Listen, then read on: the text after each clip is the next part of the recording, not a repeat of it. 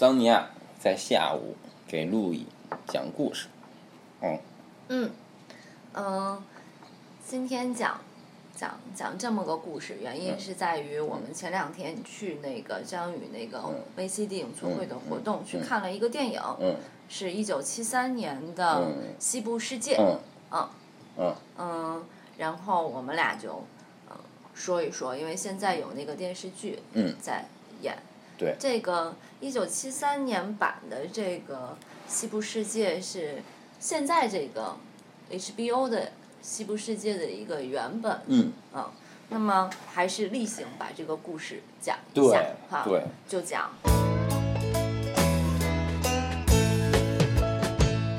有两个人，他们是现代世界的人，嗯片子也没说是什么时候嗯哈。嗯然后他们俩来到了呃一个游乐园，嗯这个游乐园里边有呃中世纪世界，嗯然后西部世界，嗯有各个嗯时间的历有三个届届时期，啊。中世纪、还有罗罗马和西部对对，啊这三个时期。像主题公园一样。对对对然后他们去的这个公园就叫西部部世界啊。那么，嗯，这两个人去了之后呢，在这个西部世界里面呢，嗯，生活在这个公园里的人，他们都是机器人。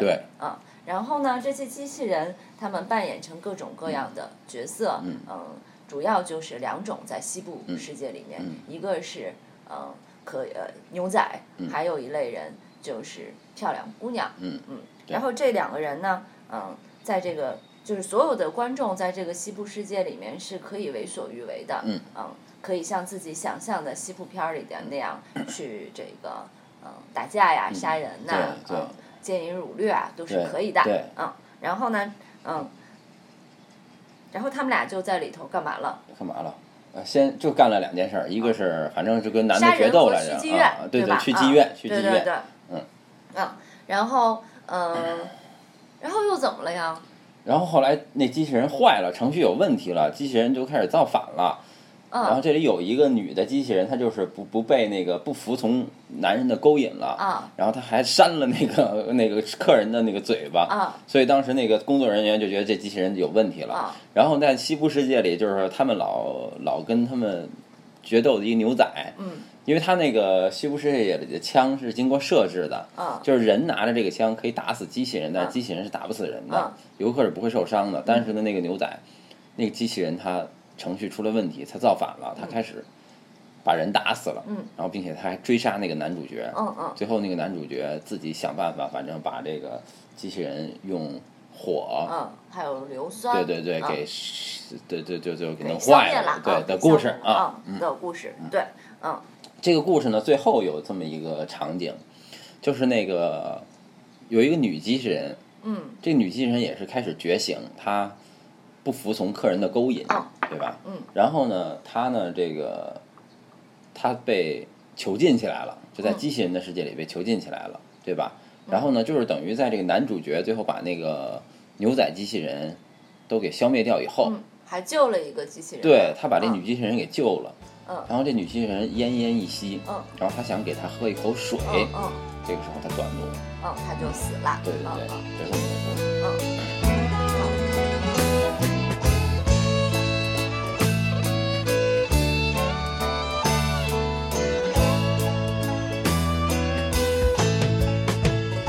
为什么刚才突然间我也短路了呢？嗯。是因为我看完这个一九七三年的这个电影回来，恶补了好几集这个电视剧版的，我就怕我说错了，哦。把电视剧里头哦。的给说到这个、电影里头了。可是那时候我记得在现场的时候，我刚我说完我讲完那个电视剧版的《西部世界》以后，你说你厌恶了电视剧版的《西部世界》，但是你回来自己又偷偷的把它我跟你说，看了。为什么我嗯听你说了这个嗯剧情，你就跟我说了第一集、嗯是以两个在谈恋爱的人。嗯呃观众不知道他们，就感觉是正常的人、嗯啊，对，应该你讲，因为是你告诉我的，哦哦对吧？啊，对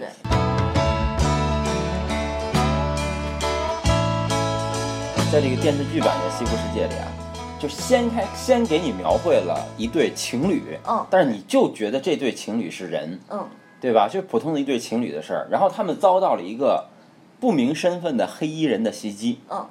然后你觉得这黑衣人跟有魔法一样，就是说他们打枪打不死这黑衣人，嗯。但是黑衣人能打死他们，嗯。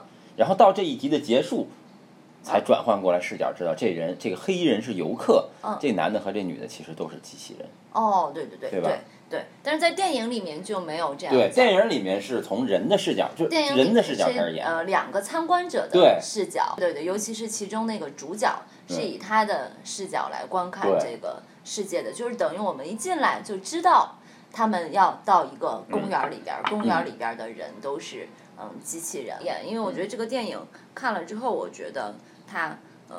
酷酷的，就是其实你刚才说那些机器人要觉醒，我觉得电影里面根本没有说觉醒，就是那些机器人他们坏了，他们不听这个公园里头那些呃规则了，你也不知道为什么。然后这两这个主角就遭遇了一种情境，然后他在这个情境里面去嗯反应，就是按照像西部片和惊悚片那么来处理这个主角遇见的这个各种各样的事情。我觉得一旦要是你如果把这个视角第一集把它设计成一个嗯，就让观众进入到机器人的心态里面，你无非就是再一次把自己对这个世界的看法移植到这个机器人身上嘛，然后你还会用嗯之前的呃我们的，比如我们爱欺负了，我们就要想我们应该怎么办哈，然后我们还是用我们正常的。生看待世界的角度去理解这个世界，只是你变成了那个人哈。但是在电视这个电影版里面，他就是还是游客去看这个世界，但游客他遭遇了什么，是电影直接给你的。就在这个里边，他就有一种，嗯，你不知道这个游客会怎么想的那种。嗯，感觉，尤其它里边拍了好多我觉得酷酷的地方，就是比如说，他最后他是很多机器人都坏了，杀了好多人，在中世纪的公园里，或者在西部世界的公园里，然后就路过了很多人，他们都死了嘛，然后那个主角。不是像我们平常反映的电视剧里的那种，看见好多人死了就有很多情绪的反应。嗯。然后他对于那种就是游客不断的去杀这些机器人，因为机器人长得跟人一样，人会觉得是在杀人。他没有特别强烈的一个，呃，就是我们现在说的那种很人性的一些反应。实际上，他很他挺冷漠的。嗯。他去他去路过很多死掉的。人，然后他包括他最后把那个大机器人，嗯，消灭了。嗯。我觉得他也没有特别多的很明显、很明显的那种情感的起伏。我非常喜欢这种感觉，就这种感觉，它提供给你特别多思考的那种空间，而不嗯是像在电视剧里边，你那第一集你根本都没有思考的空间，你完全陷入到说我太可怜了，他们就这样随便把我杀了，而且我还杀不了别人。我觉得我就被限定了，在我面对这个文本的时候。但是这一点特别好，就是呃不是特别好，特别呃有有利的对于电视剧来讲，就是它会吸引你不断的向下看，因为你觉得遭受那些人遭受的那种困境、痛苦。呃，包括一些斗争和纠葛，它跟你都有关系。然后我就不要命了，看了六七集，昨天，然后一直看到说我再也不想看这个片儿了。呃，前天我看的，然后昨天和今天我就没有看了。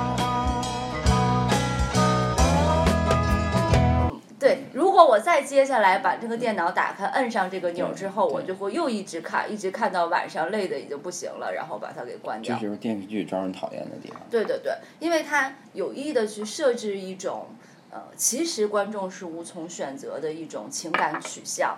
当然，这个电视剧它很聪明，它除了这个视角之外，你还可以从人的视角出发，对吧？嗯。从那个。呃，它里边也有一个游客男主角，呃，挺善良的那么个人哈。他和电影里面的那个人，嗯，不太一样。电影里面那个人，他会表现出一种，他对他面对的这个情况很迷惑，他没有太，但是他可能也是有同情心的，他更多的是迷惑。电视剧的那个就是就是还是挺美国的，我觉得。那等你个人看完这个电视剧以后，你就会发现，在这个角色身上发生了一个巨大的翻转。哦但是我现在没啊，对啊，你要不能给我剧对，不透，能给你剧透是，但是最后一集会有一个巨大的翻转。你看，对对对，他不然他会像我这样稍微聪明一点的观众就接受不了他的结局，，了对吧？就是如果通通过你这么说的话，我觉得你的内心是一个古典主义者。嗯。因为席勒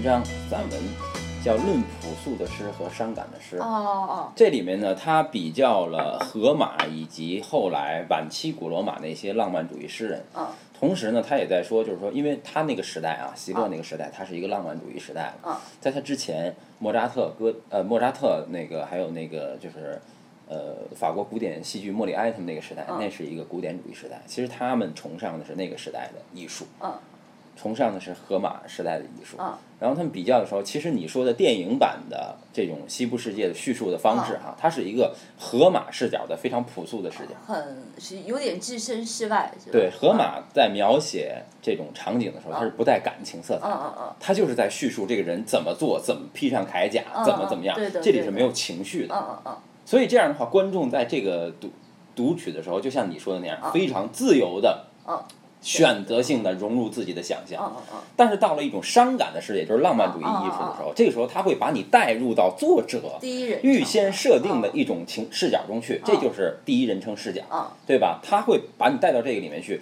他会给你大量的感情渲染勾着你把这个东西读下去。但是其实像你说的嗯，读者在这里面是被动的，嗯。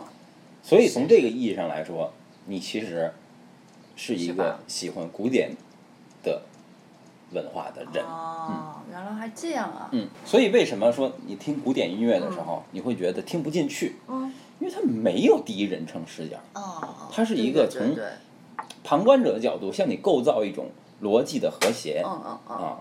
它就是。它的构思的能力展现在如何构造出更精巧的逻辑来，嗯，让你去看，哎，让你去嗯赞叹。嗯嗯嗯就像贝多芬说的：“我要的是掌声，不是眼泪。”是这样的，哦就是等于老的西部世界让你跟看到的是掌声，嗯嗯。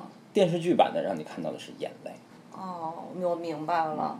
但其实是这样，但为什么我们在看伤感的，或者说看就是席勒所说的伤感的那类型的东西，嗯或者说 HBO 的这个西部世界的电视剧的时候，我们都会深深的嗯、呃被它吸引的。这个时候我就会想，我们到底是出于什么样的原因去喜欢你所说的古典的东西呢？就是说，如果我们真心的被这些电视剧吸引了，那证明我们内心或者我们最朴素的一种需求，可能恰恰是浪漫的东西。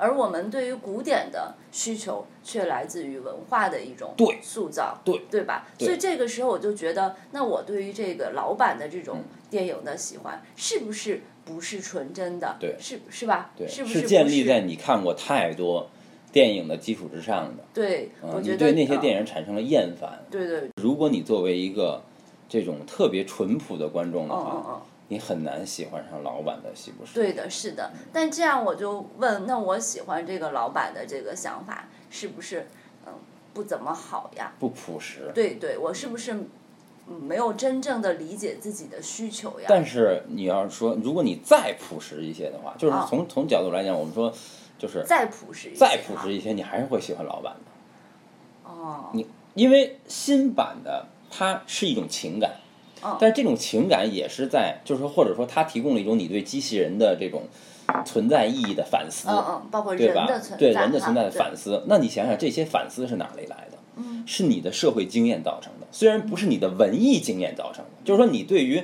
刚才咱们说的那种朴素的诗和伤感的诗的嗯区别，是因为鉴于这个人看过太多的诗了，嗯嗯嗯，对吧？对，我真的不屑于看到诗歌里描写那些情感，嗯嗯所以我才更欣赏荷马那样朴素的诗。也就是说，我当我看过西方文学史以后，我觉得最棒的是荷马。但是在你没有看过西方文学史的时候，你可能就会被叶慈那样的东西去吸引，对不对可是嗯你能够被那样的东西去吸引的原因，就是因为你有太多的社会性和人的情感性的经验了。嗯嗯，对吧？就比如说，你可能在初中的时候经历了爱情啊，对对对你经历了一些社会的挫折呀。嗯当你这些挫折在艺术中得到投射的时候，嗯这个时候你觉得很厉害。嗯。但是如果你是一个童年的话，嗯。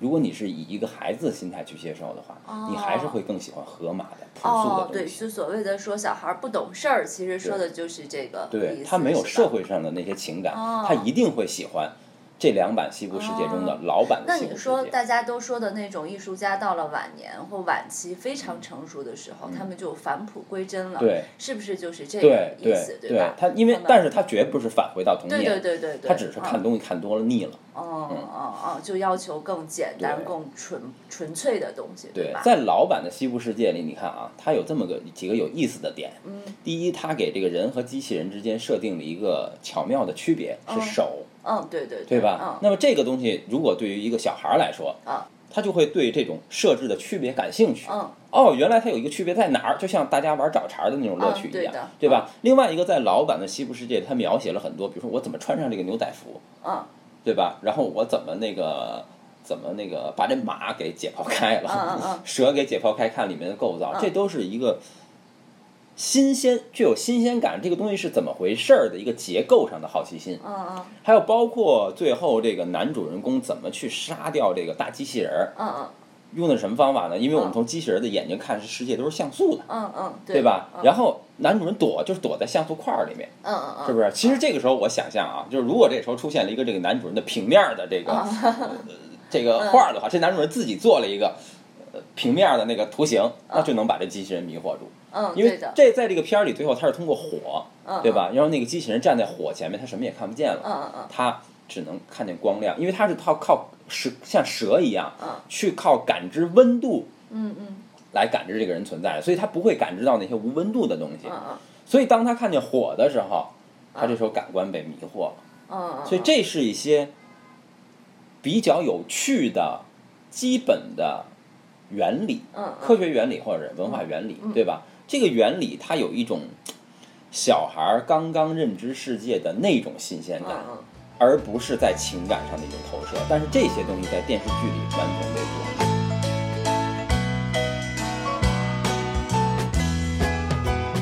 对对对，他那个人和机器人的那个嗯区别，嗯实际上。嗯，我只看了前七集吧，实际上非常小，等于是这个电视剧等于是把那些机器人就弄得完全是我们人对人早早人跟那个上帝之间的关系，里边还有那种预言那样的跟先知一样的人，是吧？就等于那个片儿里把，哎，还运用了好多莎士比亚的话，我特别烦这一点。啊，为啥呢？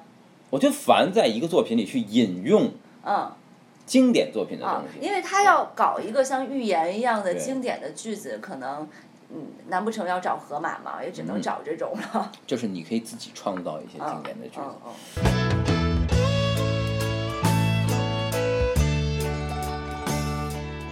就是那里面描述的那个老头儿，就是最有创造西部世界的老头儿，其实他就是一个上帝的那个。视角。但是我怎么觉得有好几个上帝？就是如果咱们从解解读文本的来讲，他真正设置成上帝的就是那个老头儿嗯就一个，因为那个老头儿在这个公园里安排了一个自己的小的时候的机器人，哦，就是那个拿拐棍儿的那个是吗？就那小孩儿拿拐杖，嗯嗯。小孩儿嗯。这样的话，特别像上帝和耶稣的关系。哦。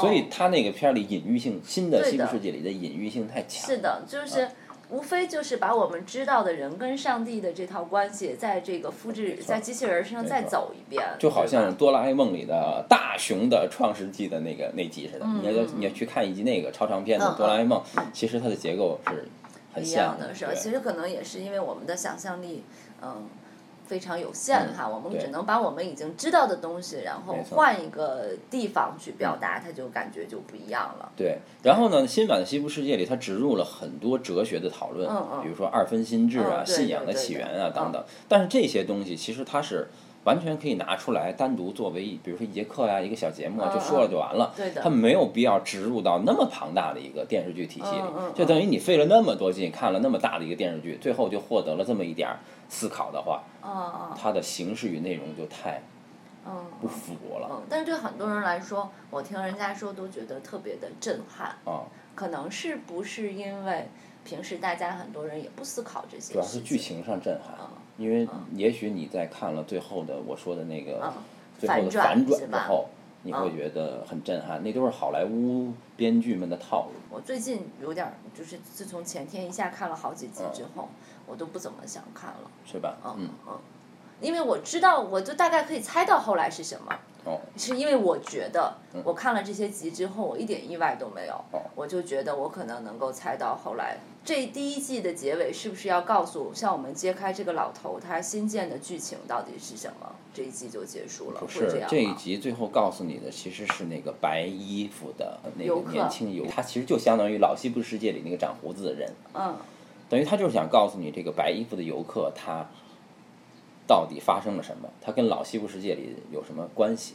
就相当于老西部世界里在这个那个游客长胡子那游客和那个 BOSS 机器人之间发生了某种关系，对吧？嗯嗯发生了这个关系是就一个特别简单的一个敌人嗯和嗯那个主人公的关系对。但是在新西部世界里，其实也有这么一个形象的人，嗯就是那个老头儿，第一集那老头儿，他的形象跟这个老西部世界里的这个坏机器人的形象是一致的，嗯嗯嗯，就对吧？那个都是黑衣服 VIP 的，是吧？对，嗯都是黑衣服的牛仔。那么在这个故事里，他俩是要了，结他俩？对是要了啊，那我想的那个结局可能还早着呢，对还早着呢。嗯啊啊，那有点太慢了呀。对对，嗯，那你就看吧。好嗯好。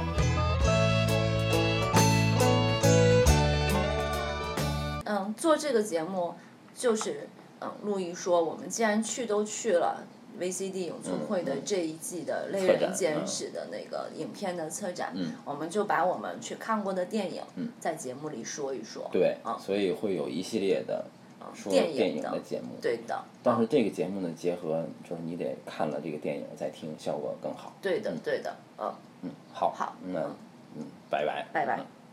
嗯